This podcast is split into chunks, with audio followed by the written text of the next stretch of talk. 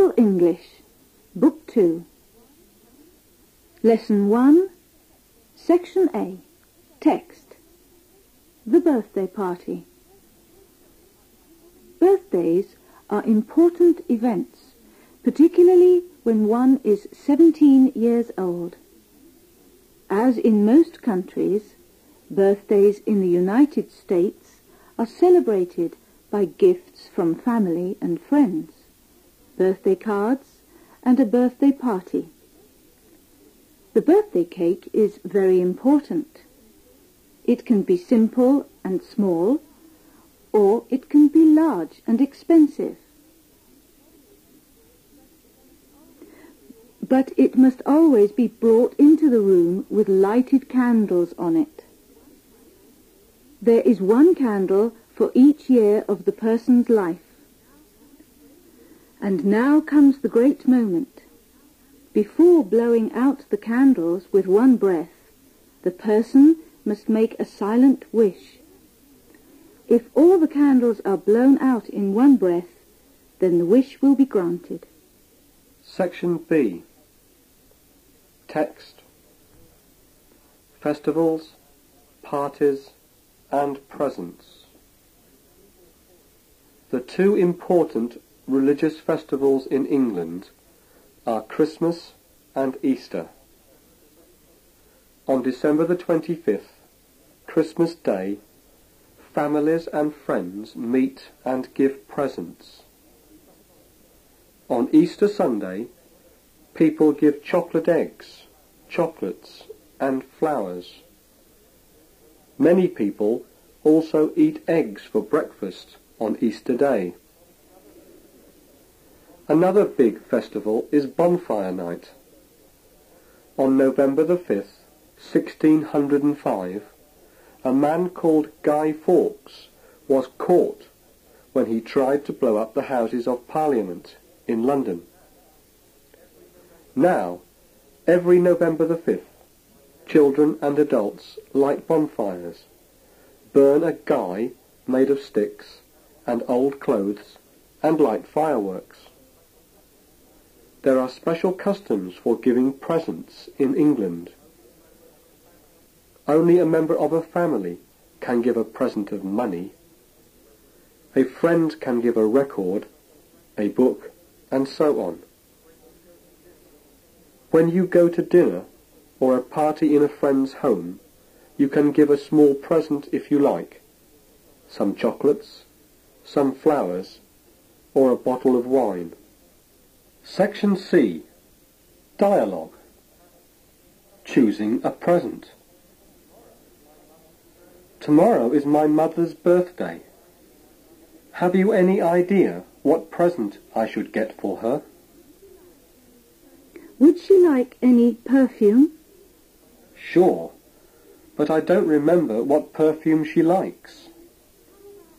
Then how about a handbag? So far as I know, she has quite a few handbags. Could you buy her a piece of jewellery? I can't afford it. I am but an ordinary clerk, you know. Well then, how about some clothes or gloves? I'm sorry I don't know what size she takes in them. You could buy material packed in skirt or dress lengths. She could make it up herself. That's a good idea. Thank you. Lesson 2. Section A. Text. Mark Twain visits James Whistler. Mark Twain was a famous American author and James Whistler was a famous American painter. Twain liked Whistler's work very much. Whistler was a serious person, but Twain enjoyed jokes. One day, Twain was walking around the studio and looking at Whistler's wonderful paintings. I like this picture of the sea, Twain said. I painted it some time ago. It's called The Angry Sea. What are you painting at the moment? You mean this one? Whistler pointed at an unfinished picture. Yes, it's so beautiful I must touch it. Twain put out his hand to touch the picture, and Whistler got very angry. Don't touch it, he cried. The paint isn't dry yet. I know, Twain said, but it's quite all right. I've got my gloves on. Section B. Text. Queen Victoria. Queen Victoria ruled Great Britain for 64 years, 1837 till 1901. She became queen when she was 18 years old. She was short but very graceful. She had beautiful blue eyes and an attractive voice. In 1840 she married Prince Albert. They led a happy life and had nine children.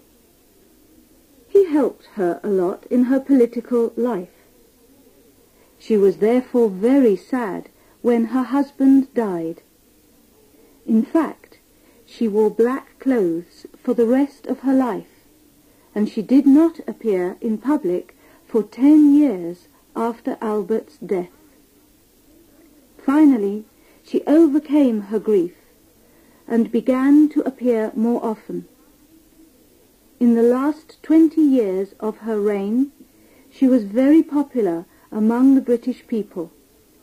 In 1901, when she died, everyone realized that an age was over.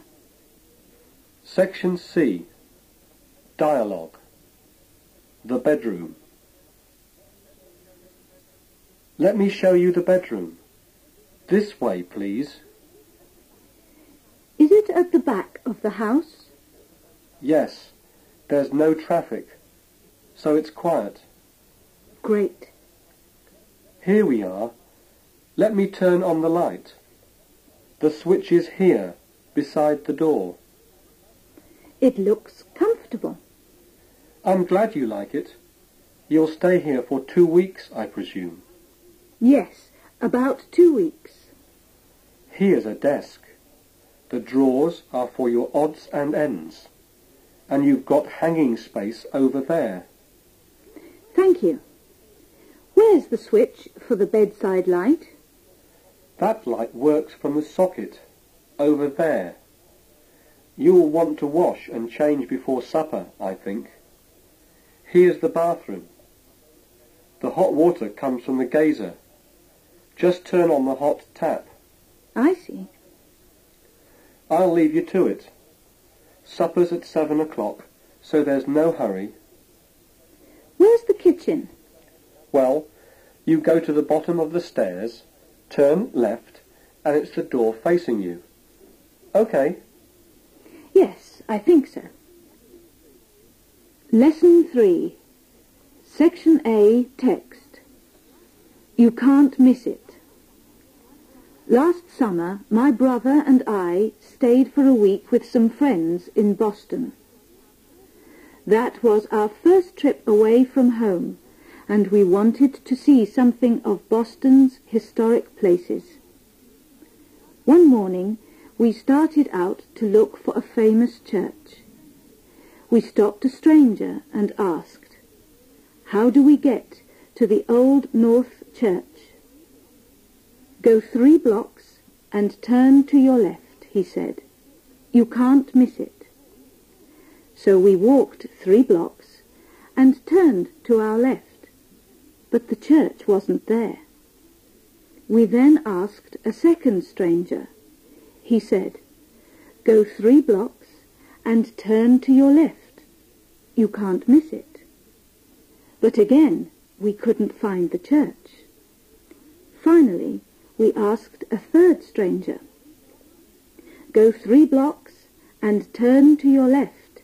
You can't miss it. This time we found the church, but we wondered if everything in Boston was three blocks and a left turn away. Just then somebody walked over to us and said, Excuse me, where is the post office? Can you tell me? Go three blocks and turn to your left, my brother replied. You can't miss it. Section B. Text. Flight insurance. Mr. and Mrs. Bumbridge were both very forgetful. One summer, they were to take a long plane trip. They got to the airport with only ten minutes to spare, so time was short. In that situation, anyone would board the plane right away, but not Mr. and Mrs. Bumbridge. They just had to buy some flight insurance first. After all, who knows what will happen on a plane flight? They quickly put some coins into a machine and out came their insurance policy. Who should get the money if we crash, I wonder? asked Mrs. Bumbridge.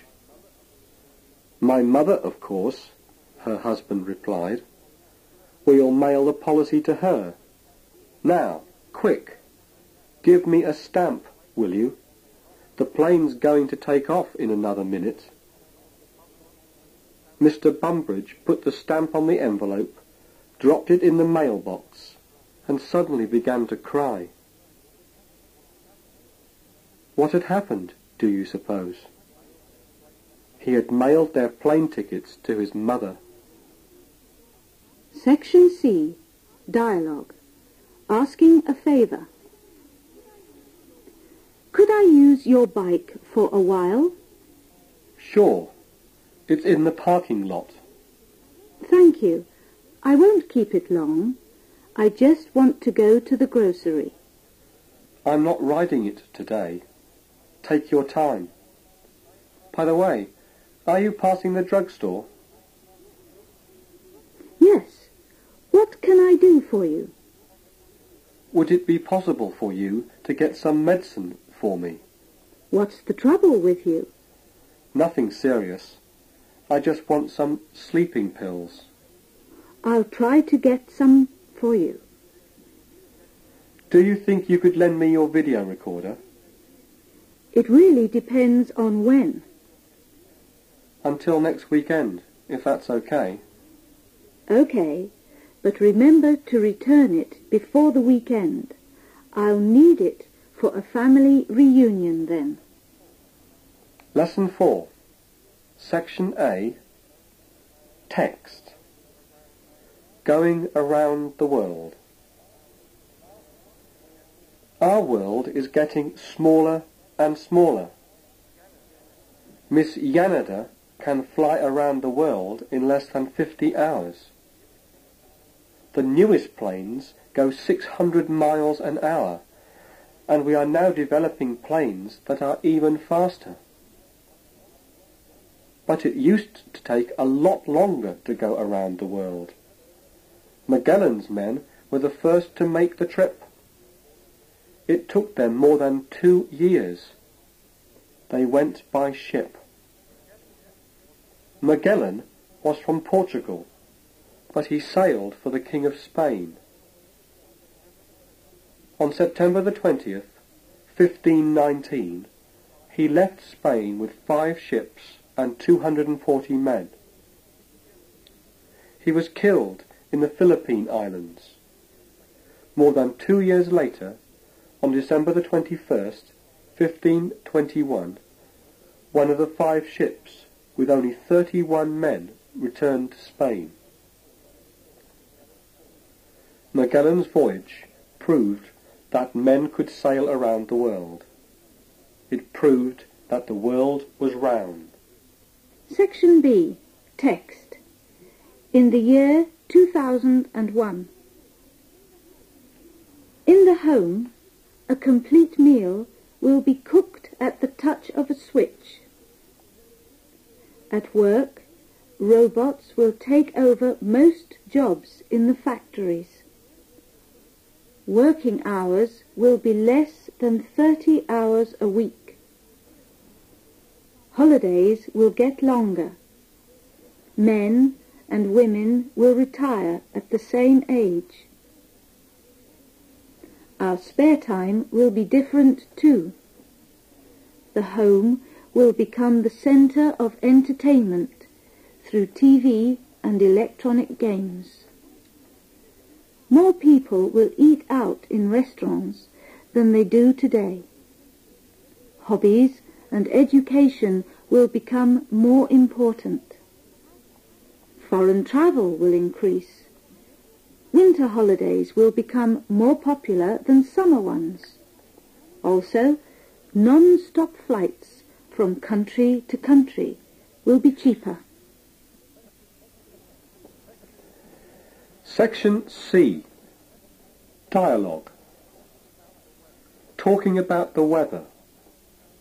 1. Was the weather very bad this morning? It was fine when I left the house, much better than yesterday. But about five minutes later, it suddenly began to rain. I hope you didn't get wet. You know it's impossible to get a taxi around here when it's raining. Yes, I know. I saw a theatre on the other side of the street. So I ran over to it and stood there until the rain stopped. It's been very cold too, hasn't it? Yes, they say we may have snow tomorrow. 2. What did you do last summer? Most of the time I worked in a factory in Kansas City. How was the weather there? Very pleasant. Everybody talked about the heat, but I didn't think it was too hot. At least, not hotter than in Nanjing, my birthplace. We had a very cool summer here. Nobody complained about heat, but it rained a lot. Even the farmers complained about that. Well, as Mark Twain said, everybody talks about the weather, but nobody does anything about it. I guess there isn't much you can do. Lesson 5, Section A, Text. Be your own best friend.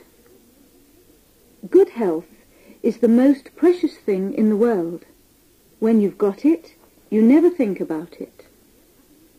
When you haven't got it, you think about it all the time. Our biggest enemies are not terrible diseases and so on. We are our own biggest enemies because we sometimes destroy our own good health. Some of us eat too much, drink too much, and smoke too much. You're probably saying, it's all very well for you to talk, but I can't help myself. I need that extra bit of food, that extra drink, that extra cigarette. Life has so many pressures that I can't manage without them. But I'm saying you can help yourself. Not only that, you must help yourself. Because if you don't help yourself, no one else will. So, be your own best friend. Section B. Text. Help your doctor to help you. The leading causes of death in advanced countries are heart disease, cancer, stroke, etc. Cigarettes, alcohol, physical inactivity and overeating are the major causes of these killing diseases. How then can we improve our health? The answer is simple. we can do it ourselves. If the overweight ate less, if the drinkers drank less, if the smokers stopped smoking, if everyone took a little more exercise, we would save more life years than the best and most expensive of modern treatments. Section C. Text. Seeing a doctor. 1. I have a sore throat and an awful headache. How long have you been like this? About a week. I think you've got the flu. There's a lot of it going around. Do I need an injection? I don't think so. I'll give you some new medicine. It's very helpful. Take two pills three times a day after meals. Stay in bed for a couple of days and you'll feel better soon. 2. Where do you feel a pain? I feel a pain in my stomach. Do you have a good appetite? No, I have no appetite. How long is it since you lost your appetite? Quite a few months. What kind of pain do you have? It's like burning. When does it feel most painful? At midnight. Do you drink wine? Yes, sometimes. Do you smoke? Yes, I do. How many cigarettes do you smoke every day? About twenty. You should avoid cigarettes and alcohol. They'll do you much harm. I'll try to do so. I think you should make up your mind. The sooner the better. Here is your prescription. Lesson 6. Section A. Text. The United States. The United States is very large. It has many different kinds of landscape and many different kinds of people. In the east, the countryside is green and fresh. Here are some of the first states and some of the big cities. New York and the capital, Washington, D.C., are in the east. In the south, there is the beautiful city of New Orleans, the capital of jazz. It is sometimes hot here, and the people are very different from those in the east. The central plains of the United States are fertile, with big fields of wheat and corn. In the southwest, it is often hot and dry, but their deserts and mountains are beautiful. And California, on the west coast, is famous as a paradise state. The weather in the Midwest near the Great Lakes is often cold and windy, and there is a lot of snow in winter. Section B. Text. Social customs. The Americans and the British not only speak the same language, but also share a large number of social customs. For example, in both America and England, people shake hands when they meet each other for the first time. This is often true for women as well as for men. Also, most Englishmen will open a door for a woman or offer their seat to a woman, and so will most Americans.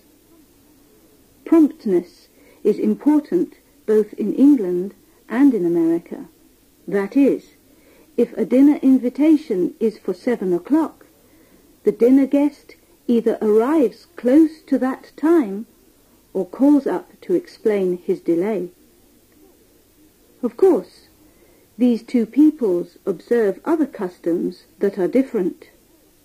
The Americans have coffee breaks. The British, more often, have tea breaks, for example. But there is much that they have in common. Section C. Dialogue. Making phone calls. 1. Hello. Foreign Language Institute. Hello. May I speak to Professor Dennis? His extension is 234. Thank you. 2. Operator, may I help you? I want to make a station-to-station call. Where to? San Francisco. That will be $3.85 for the first three minutes. Please deposit the money now. All right. Thank you. Number, please. One, two, three, four, five, six, seven, eight, nine, zero. Hold the line, please. You are through now. Thank you. 3. Hello. George Brown speaking. Hello, George. This is Peter. Peter Jenkins. Can you hear me? Yes. How are you, Peter? You're coming to our house, aren't you? Yes. Could you bring your new records with you? Sure. Anything else I could do? I wonder if you could bring your guitar as well. I'm sorry. I've lent it to Tommy. Is he coming to you today? Yes. I'll call him.